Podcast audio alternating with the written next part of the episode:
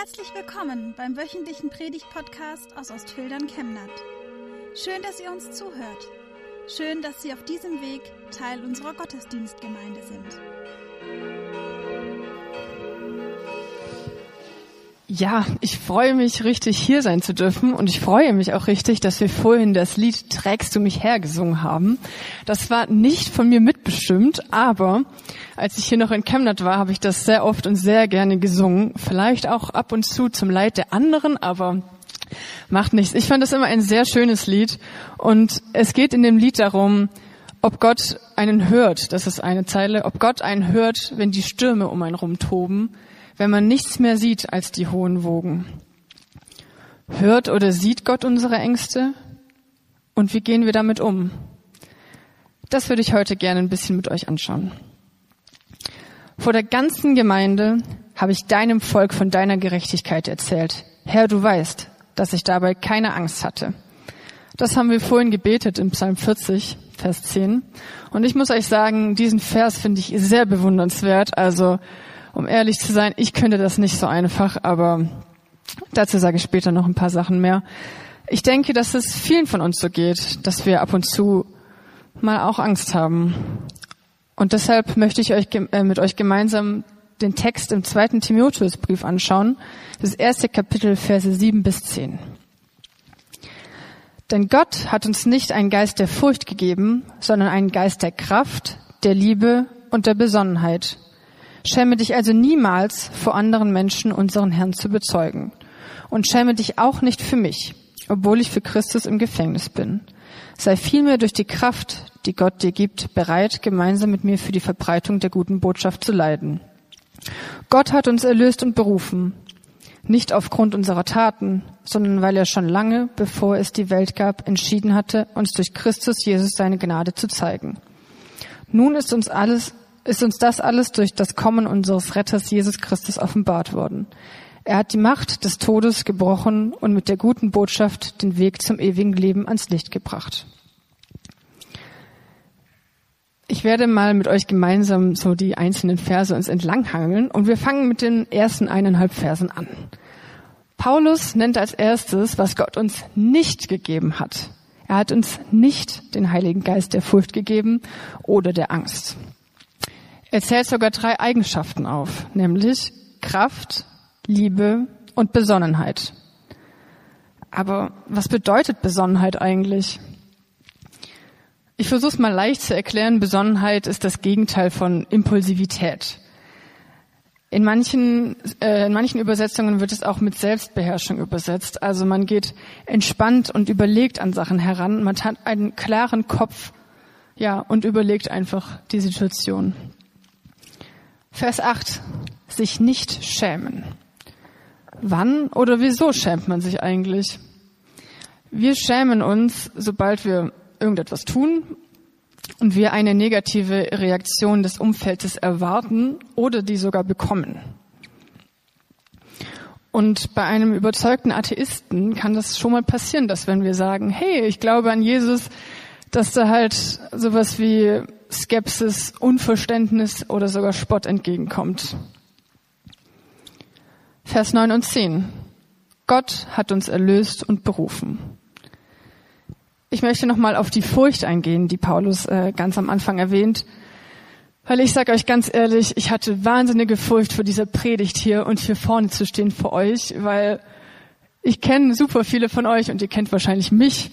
Und ich hatte irgendwie Angst, in die Heimat zu gehen und es sind so hohe Erwartungen da, die ich dann eventuell nicht erfülle.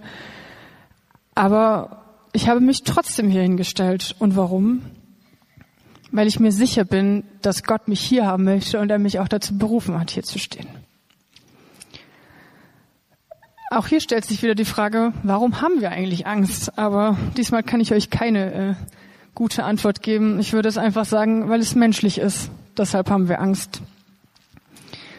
Jedoch sollten wir uns immer wieder neu bewusst werden, so auch ich, bevor ich hier vorne mich hingestellt habe, dass wir nicht alleine sind, dass wir Gott bei uns haben und den Heiligen Geist in uns haben. Und ganz ehrlich, was haben wir schon zu verlieren? Ich möchte auch noch auf ein wichtiges Wort in Vers 9 eingehen. Nämlich ist es die Gnade. Auch wenn wir es mal nicht schaffen, ein Zeuge Jesus zu sein und die Scham oder die Furcht doch zu groß ist, oder auch wenn ich hier vorne stehe und nur rumstotter, ist das okay. Denn wenn wir später mal im Himmel sind, steht da nicht Jesus mit einer Strichliste und sagt, ah, ja, da hast du mal mich bezeugt und hier warst du mal an meiner Seite, sondern er sieht uns, er sieht das große Ganze. Und wenn wir wissen, dass wir eigentlich keine Furcht zu brauchen haben, weil das nicht nötig ist und wir was verändern wollen, vergibt uns Jesus, denn er sieht das große Ganze.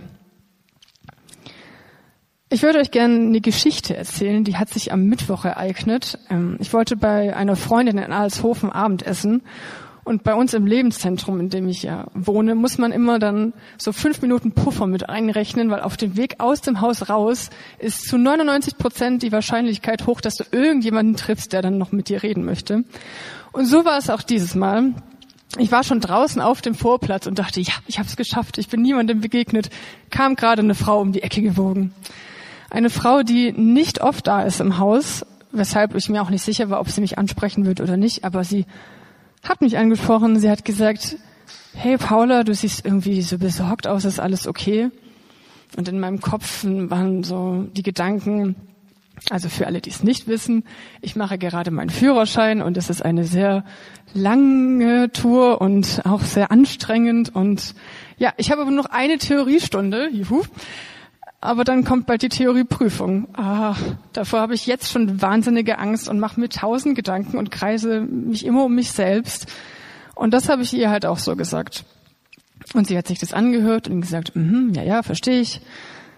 Und hat mir dann gesagt, hey Paula, weißt du eigentlich, was gerade der Wochenspruch ist? Und ich so, nee sagte sie, ja, das ist ein Spruch, der mich die ganze Woche auch schon begleitet hat. Und das steht im ersten Petrusbrief.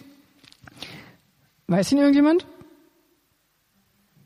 Okay, dann sage ich ihn euch. Also, all eure Sorgen werft auf ihn, denn er sorgt für euch. Cool, weil ich finde, man kann statt Sorge auch Furcht einsetzen. All eure Furcht werft auf ihn, denn Gott sorgt für euch. Er macht das schon. Wieso habe ich jetzt schon vor etwas Angst, was noch nicht mal da ist? Und warum habe ich eigentlich überhaupt Angst? Ich meine, ich kann lernen, mein Bestes geben, aber andere Sachen wie welche Fragen drankommen oder so, habe ich ja sowieso nicht in der Hand. Sollte ich diese Angst dann nicht einfach Gott abgeben und es ihm überlassen? So, jetzt ist dieser Titel des Gottesdienstes ja Furcht oder Frucht. Furcht haben wir abgehakt, brauchen wir nicht mehr, können wir wegschmeißen. Aber was bedeutet denn in dem Falle Frucht? Frucht bringen bedeutet für mich, den Wille Gottes tun, den im Alltag zu integrieren und eventuell ein, eines, ein Leben eines anderen Menschen zu bereichern. Wenn durch mich die Merkmale des Christseins sichtbar werden, sei das in der Praktizierung der Nächstenliebe oder das man das Evangelium verkündet oder vielleicht auch ganz andere Bereiche, die ich gerade nicht im Sinn habe, dann ist das für mich Frucht bringen. Und wir haben ja die mögliche Kraft dazu, sagt uns ja Paulus selbst. Ich möchte euch jetzt nicht für euer persönliches Leben hineinsprechen, wie ihr jetzt fruchtsam sein könnt, weil nur ihr wisst, wie euer Leben ist und ihr könnt es am besten auf euch individuell übertragen. Optimalerweise liegt überall so ein Zettel, auf dem oben man seine Sorge hinschreiben kann und unten ein Apfel abgebildet ist. Es wird jetzt kurz eine Zeit geben, in der ihr euch überlegen könnt, vor was ihr Angst habt oder Furcht oder was auch eure Sorgen sind und wie ihr das eventuell in eine Frucht umwandeln könnt. Mein Beispiel ist zum Beispiel, ich habe Angst zu predigen. Wie stelle ich mich dem und mache es zur Frucht? Indem ich bete, indem ich auf Gott vertraue und sein Wort, ja, und einfach hoffe, dass es gut macht und mich trotzdem hier vorne hinstelle. Oder vielleicht ist es auch wie Paulus hier im Text beschreibt, dass ihr Angst habt, in eurem Bekanntenkreis zu sagen, dass ihr Christ seid und dass ihr an Jesus glaubt. Wie kann man das in eine Frucht umwandeln? Vielleicht, indem man es offen anspricht? Vielleicht sind es aber auch ganz andere Bereiche in deinem Leben, Versucht einfach zu überlegen, wie ihr die Angst oder die Sorge in etwas Positives umwandeln könnt.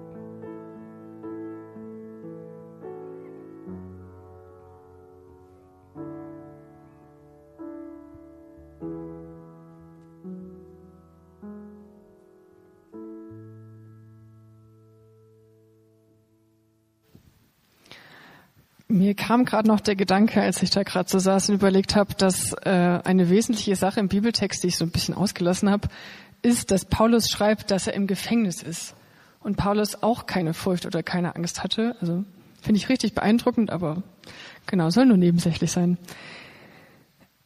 Ich hoffe, jeder von euch äh, konnte etwas aufschreiben.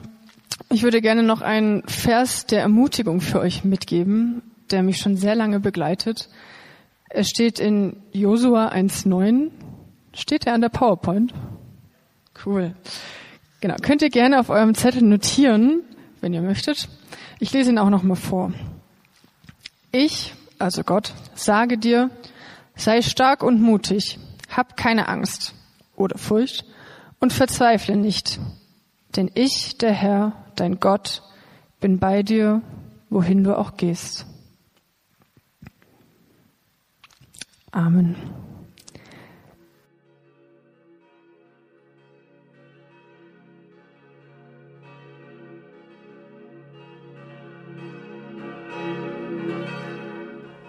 Wir wünschen eine gute und gesegnete Woche und hoffen, dass Sie nächste Woche wieder dabei sind oder wir dich beim nächsten Mal im Gottesdienst vor Ort sehen.